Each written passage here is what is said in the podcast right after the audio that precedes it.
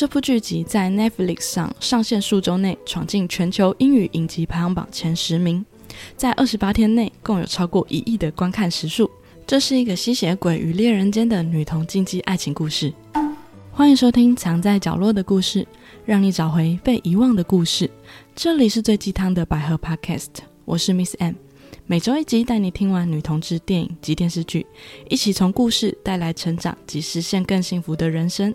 本集的主题是百合版《暮光之城》一列钟情。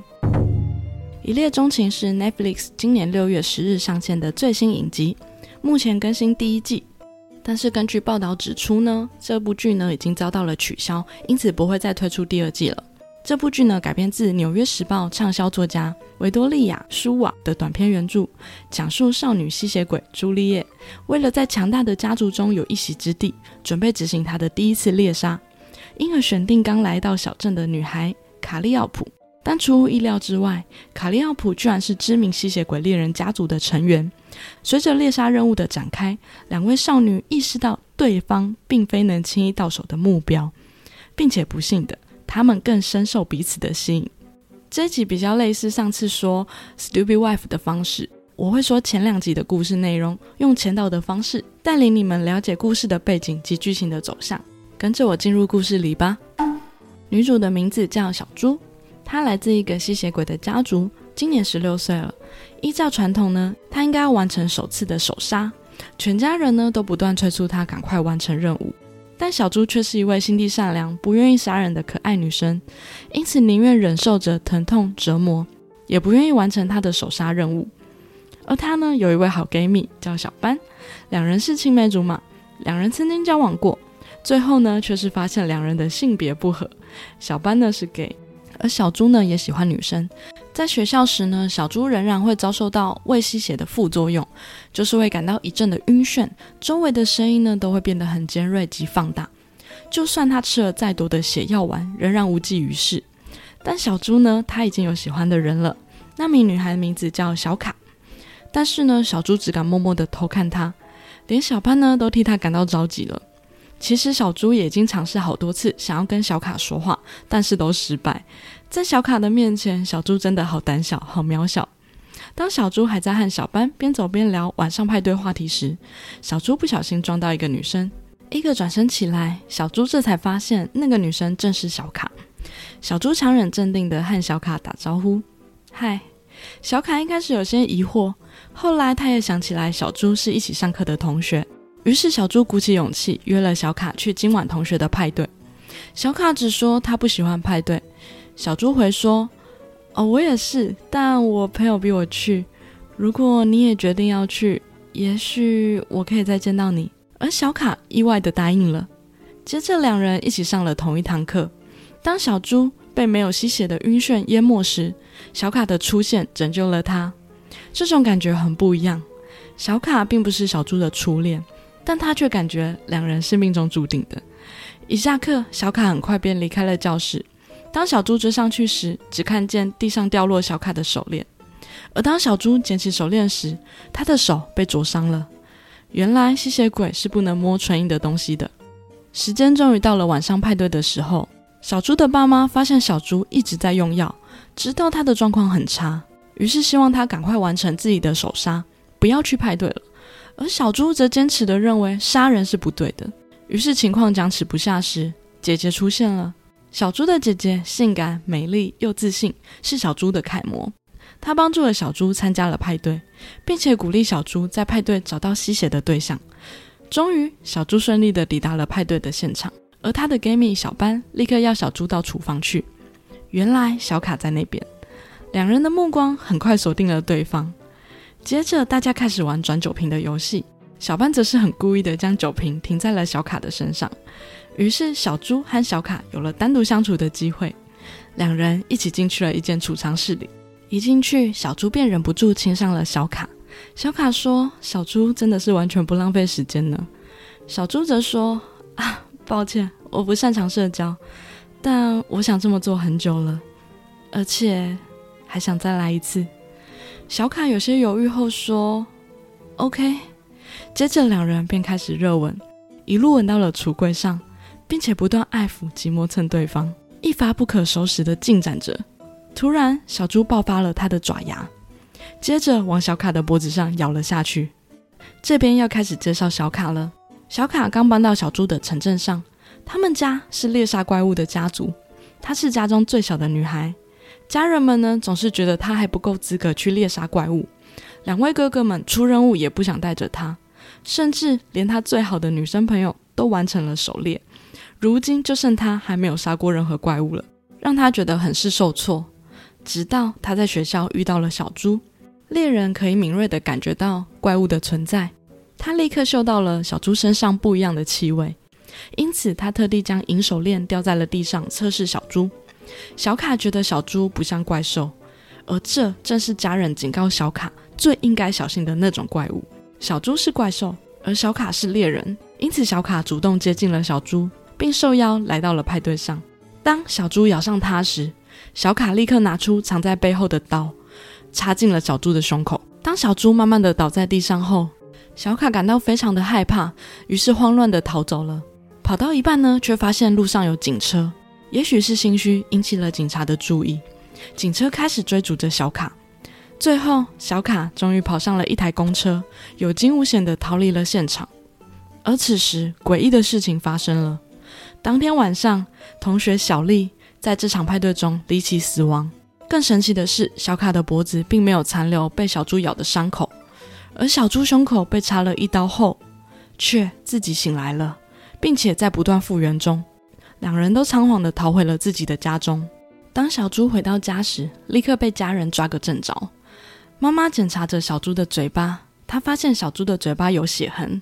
大家都以为小猪终于完成了手杀，准备帮他办个成年礼。因为这对吸血鬼的家族来说非常的重要，而此时的小猪也因为心虚无法反驳什么。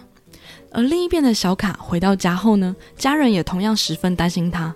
当小卡一开始说自己完成猎杀后，大家并不相信，因为呢，正常的吸血鬼被刀插入后呢，应该会灰飞烟灭，但小猪并没有。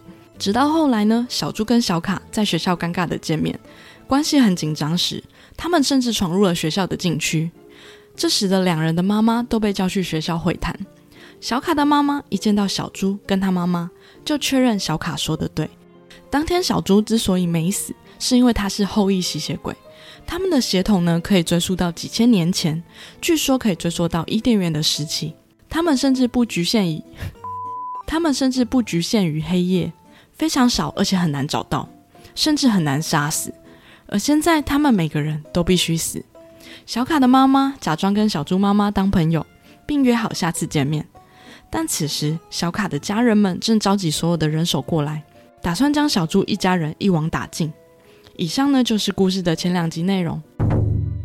这边我来分享三个我比较印象深刻的感想。首先是题材很特殊，印象中这应该是第一部吸血鬼的百合题材吧。我认为相当的新颖大胆。虽然一般剧中看到吸血鬼的剧情已经不特别了。但百合剧情却真的相当的少见，看的时候呢，应该多少有些新鲜感，而且对于百合剧情处理的也很自然，几乎没有琢磨在性向的问题上，直接进入了感情线及剧情线，把百合剧情及一般剧情一视同仁做法，我很欣赏。再来呢是 Netflix 原创，以往 Netflix 上的同性作品呢，大多偏向写实纪录片居多，像这种偏向商业啊或流行的成分并不是很多。这次看见 Netflix 愿意投资这类的原创作品。虽然因为收视的关心不会有第二季了，但对于百合片的开发仍然是很大的突破及开始。期待之后会有越来越多的百合相关的剧情出现在 Netflix 上哦。最后一点呢是角色设定很反差，不要因为这是一部讲吸血鬼剧情的片就让你感到害怕哦。因为两位女主角角色设定在高中生吸血鬼及怪物猎人，许多剧情呢充满了反差及搞笑。例如小猪是吸血鬼，但却非常的害羞及清纯，连搭讪妹子都搭讪不了，还会看着妹子傻笑，还义正言辞的说杀人是错的。还有一段呢，是小卡跟妈妈说自己猎杀了吸血鬼，妈妈要他完整示范一下当时的情景，小卡很尴尬的不想重现两人接吻的情景。我不会说这部多有深度，但绝对是可以下饭来看的剧，然后会看得很开心。虽然呢，剧情上我会觉得有一点点幼稚，但你也会忍不住觉得这种剧情，嗯，有点新鲜哦。最后来说说这部剧让我学到的事情。这部剧的人物设定呢是吸血鬼及杀怪的猎人，设定上呢就是那种相爱相杀的剧情，非常具有戏剧的效果。但是呢，现实中我们又何尝不是呢？上一集介绍的百合 MV Ophelia，导演就说过，他要表达的是，往往我们都会爱上和自己相反的那一个，却也是悲剧的开始。上一集呢，也收到一位网友的私讯，这段话也让他想起他的前任，我也想起了自己曾经的经验。我们爱上的呢，通常是自己向往的，或是得不到的。我们疯狂爱上，但你驾驭得了吗？因为对方呢，正是跟你完全相反的存在。当最后发现对方原来跟你想的不一样，然后便失望、绝望，怨叹自己总是找到不适合的人，接着不断的循环。很久以后，我才发现，我们该驾驭的其实是自己。我们不该投射向往及梦想在对方的身上，因为对方并不是你啊。只有你真正驾驭了自己，认清，即便交往，我们仍然是独立的个体。我们都有彼此的课题要面对。好的关系不是强迫干预对方的课题，而是一起解决各自的课题，尊重对方的选择，一起成为更好的人。这也是我从前一段关系中得到的体悟。即便现在的我仍然在驾驭自己的路上前进着，但每段关系无论是好是坏，确实都让我成长了很多，让我更加认识自己。所以，如果你也正经历感情的痛苦，眼里看的，心里想的，永远都是对方，那么不妨试着暂停一下吧，好好的把注意力重新放回自己的身上吧，想想什么才是自己的课题，然后面对它吧。最后来念一则 podcast 的留言，这是一个来自 M I L O V A T D U H A 的留言，标题是题材很棒。他说：“我是在滑 IG 的时候偶然发现这个节目的。”是从二十三集那部西班牙剧开始听的，听完后呢，就深深的被 Miss M 的讲解吸引，马上就去看了前几集的节目。Miss M 不只讲解表面的剧情，就连剧中较深的剧情也会一并讲解，并且在节目的最后也都会讲述自己的看法，让我觉得很用心在做节目。平常呢，我都是看百合漫画或是动画较多，比较少看电视剧或是电影。因为看到网络上的影评都写说尺度较小、剧情看不懂等等的评论，就会让我比较不感兴趣。但听完 Miss M 的节目后，就算是尺度较小的剧，也都会觉得里面主角们甜蜜的互动也很有爱，就会对这部剧产生兴趣。平常呢都是一个人偷偷看百合剧，也没办法和身边的人讨论剧情。但自从听了节目后，有时候会在 IG 留言，每次也都有收到回复。感觉就像和别人讨论一样，非常开心。希望 Miss M 能持续更新，在接下来的日子都能听到你的节目。好了，非常感谢你的留言。我对于他第一次到我 IG 留言的内容也印象非常深刻，可以从留言内容可以知道他也是一位神鬼。可能因为我以前也是神鬼，所以特别能理解他的心情。之后也经常能够看见他在 IG 给我留言，我是真的很受感动。仿佛自己也能够带给别人一些能量，这件事情对我来说就是很神奇的事情。也许就像这个频道的名称一样，百合戏剧的主题相对来说不是很大众，反而就像藏在角落里的故事一样。但我们都需要这些故事。我想要让你们知道，你们并不孤单，我们都一直在。希望有一天呢，角落的故事呢也能够照进阳光，因为呢，阴影的背面正是阳光。好啦，今天的节目就到这边。如果喜欢我的节目，欢迎留下五星评论或分享给你有兴趣的朋友。我也会不定期分享百合相关资讯及节目预告在我的 Instagram。想追踪相关资讯的朋友，也可以 follow 我的 IG。祝福收听我节目的朋友都能获得幸福的人生。那我们下次见喽，拜拜。